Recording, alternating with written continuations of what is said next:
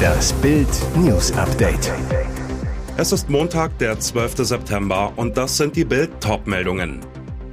Riesige Stromausfälle in der Ostukraine. Russland startet Racheoperation. Wiedervereinigung der Fab Four zu Ehren der Queen. Der Befehl kam von ganz oben. Alcaraz gewinnt US Open Finale. 19-Jähriger ist die neue Nummer 1 im Tennis.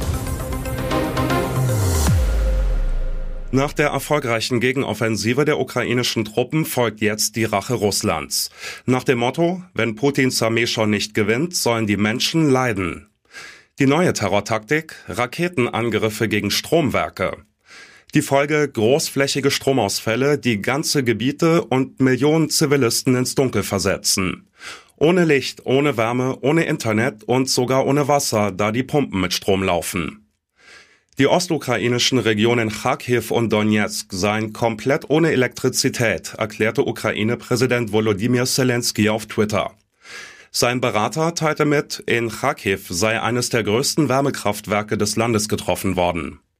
In Kharkiv, der zweitgrößten ukrainischen Stadt, bombten die Russen laut Augenzeugenberichten einen Blackout herbei. Vertreter der ukrainischen Behörden meldeten Stromausfälle in der Stadt Kharkiv sowie in den Regionen Donetsk und Sumy. Auch wenn der Anlass tief traurig ist, so zeigen diese Bilder doch das, was sich Royal-Fans seit Jahren sehnlichst wünschen. Seite an Seite zeigen sich William, Neuprinzessin Kate sowie Prinz Harry und Herzogin Meghan am Freitag vor Schloss Windsor, um Queen Elizabeth II. zu gedenken. Doch wie kam es zu der lange erwarteten Wiedervereinigung, vielleicht sogar einer ersten zarten Annäherung und Versöhnung? Britischen Medien zufolge sollen König Charles III. und Prinz William dafür verantwortlich sein. William soll die Sussexes persönlich eingeladen haben, gemeinsam mit ihm und Kate zu trauern. Berichten zufolge jedoch nicht ganz freiwillig. Wie das Blatt schreibt, ging dem Angebot ein Telefonat mit Charles voraus. Demnach soll der neue König ein Machtwort gesprochen und angeordnet haben, dass seine zerstrittenen Söhne ihren Zwist wenigstens in der Öffentlichkeit beilegen. Und das offenbar mit Erfolg, wie an den Fotos von Samstag zu sehen ist. Eine so junge Tennis Nummer 1 gab es noch nie. Der 19-jährige Spanier Carlos Alcaraz hat seinen ersten Grand Slam Titel gewonnen und sich zum jüngsten Weltranglisten-Ersten der Geschichte gekürt. Er setzte sich im Finale der US Open in New York in der Nacht zum Montag gegen den Norweger Kaspar Rüth mit 6 zu 4, 2 zu 6, 7 zu 6 und 6 zu 3 durch. Die Arena feierte ihn mit Sprechchören wie Ole, Ole, Ole, Carlos. Immer wieder heizte Alcaraz seinen Zuschauern ein, forderte sie auf, lauter zu singen. Das Ausnahmetalent ist zudem der erste Teenager seit Landsmann Rafael Nadal im Jahr 2005, der bei einem Grand Slam Turnier triumphieren konnte.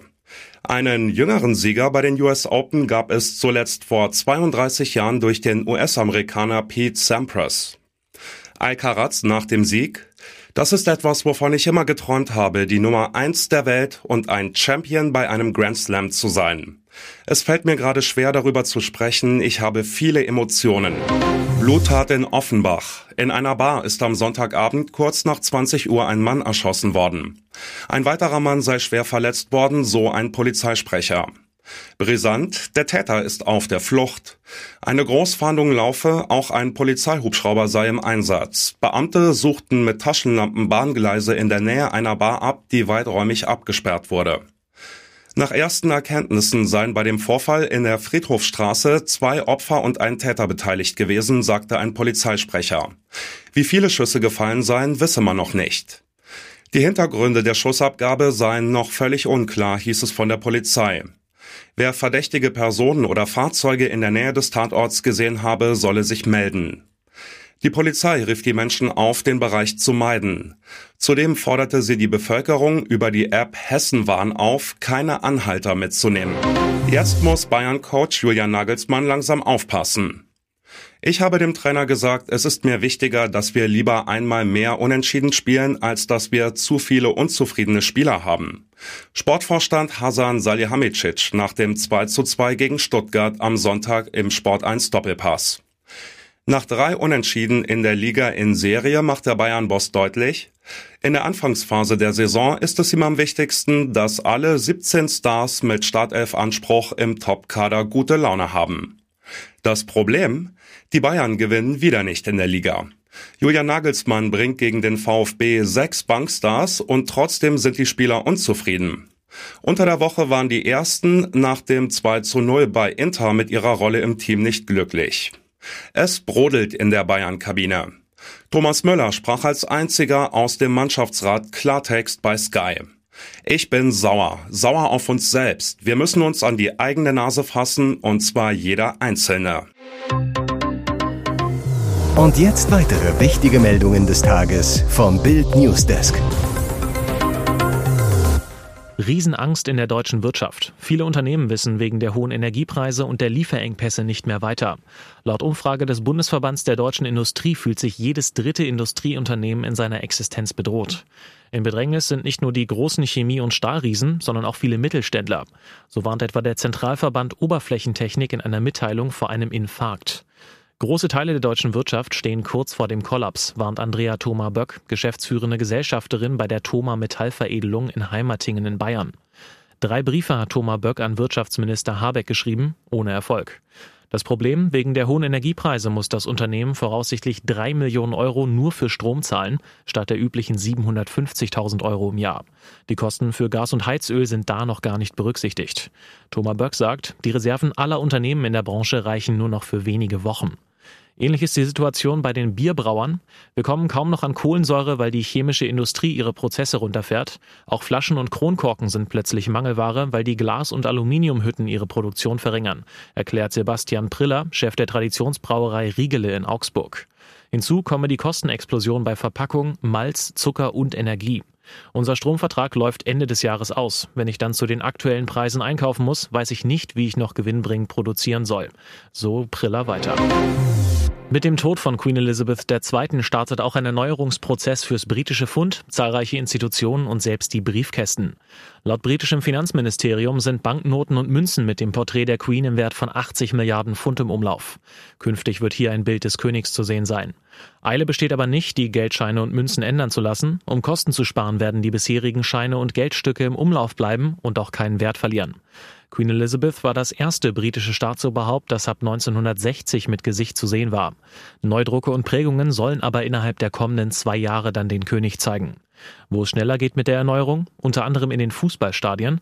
Bereits kurz nach dem Tod stimmten Briten bei der Nationalhymne den nach mehr als 70 Jahren nun wieder aktuellen Text an. Aus God Save the Queen wird wieder God Save the King. Was sich im Commonwealth, unter anderem Australien, auch ändert, Briefmarken mit der Queen werden ausgetauscht. Auch Embleme auf Polizeihelmen und Briefkästen bekommen frische Anstriche bzw. werden ausgetauscht. Was im Parlament beachtet werden muss, die Ansprache hier wird wieder zur King's Speech. Am Buckingham Palace wacht künftig die King's Guard über den König und seine Familie. Und wichtig für alle Biertrinker, beim Anstoßen im Pub heißt es nun wieder To the King. Die gerade zu Ende gegangene IFA hatte einen heimlichen Superstar. Wo sonst über Fernseher, Handys und Waschmaschinen gesprochen wird, gab es dieses Jahr nur ein Thema. Power Stations. Gemeint sind die großen Geschwister der kleinen Power Banks, die Handys unterwegs mit Energie versorgen. Camper und Autofans kennen und lieben die Energiebrocken schon länger, doch wegen steigender Strompreise werden Power Stations nun auch für den Einsatz zu Hause interessant. Denn die Geräte speichern nicht nur Strom, sie können mit Solarpanels auch per Photovoltaik wieder geladen werden. So können sie mit einer Powerstation selbst zum Energieerzeuger werden, ohne dafür umständlich das Dach umbauen zu müssen. Die Boxen speichern dabei je nach Modell genug Strom, um neben Handys und Notebooks selbst größere Geräte wie Staubsauger, Föhn, Fernseher oder notfalls auch mal einen Kühlschrank zu betreiben. Die Powerstations haben dafür außer USB-Buchsen auch 12 Volt Autoanschlüsse und 230 Volt Steckdosen, wie man sie sonst nur aus Wänden kennt. Powerstations sind aber nicht günstig. Selbst Einsteigermodelle wie die Powerhouse 521 von Anker kosten knapp 400 Euro. Mittelklasse-Geräte wie die Jackery Explorer 1000 schon 1300 Euro und der 45 Kilogramm schwere EcoFlow Delta Pro sogar 4000 Euro. Hinzu kommen noch Kosten für Solarpanels, die bei etwa 200 Euro für 100 Watt Ladeleistung anfangen und über 1000 Euro für 400 Watt Panels betragen. Beim aktuellen Strompreis und intensiver Nutzung brauchen sie etwa fünf Jahre, bevor sie die Anschaffungskosten wieder eingespielt haben. Er ist einfach nicht zu stoppen. Max Verstappen gewinnt den großen Preis von Italien und das, obwohl er die letzten Runden nicht mehr Vollgas gibt. Weil Daniel Ricciardo kurz vor Schluss mit Motorschaden liegen bleibt, kommt das Safety Car auf die Strecke. Die Bergung des McLaren-Boliden dauert so lange, dass es zu keinem Neustart mehr kommt. Unter den Pfiffen der Fans fahren die Piloten hinter dem Safety Car ins Ziel und Verstappen Richtung Titelverteidigung. Durch seinen fünften Sieg in Folge hat der Red Bull-Pilot nun 115 Punkte Vorsprung auf Charles Leclerc. Für die Deutschen ist es ein durchwachsener Tag gewesen, besonders für Sebastian Vettel. Der viermalige Weltmeister, der am Ort seines ersten Formel-1-Sieges nochmal eine gute Leistung zeigen wollte, funkt in Runde 12, ich verliere Power. Der Heppenheimer muss seinen Boliden, der stark aus dem Heck raucht, mit Verdacht auf Motorschaden in Runde 12 abstellen. Mick Schumacher kann das Rennen zwar beenden, erlebt aber ebenfalls einen durchwachsenen Arbeitstag. Der Haas-Pilot, der von Rang 17 gestartet war, hat einen schlechten Start, fällt auf den vorletzten Platz zurück. Mit teilweise mutigen Überholmanövern landet er am Ende dann aber auf dem zwölften Platz. Ex-Bundestrainer Jogi Löw gibt in Bild TV bei Lage der Liga sein Comeback. Mit einer Laudatio und einer Geburtstagsansprache an Franz Beckenbauer, der heute 77 Jahre alt wird. Es ist Yogis emotionale TV-Rückkehr. Löw sagt, lieber Franz, du hast heute Geburtstag, dafür möchte ich dir alles Gute wünschen und von Herzen gratulieren.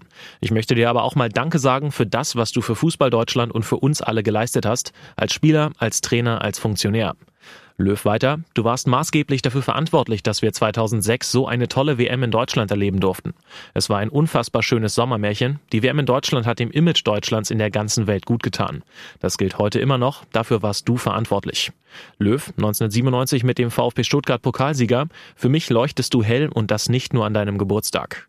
Emotional beendet Löw seine Rede, danke, dass es dich gibt.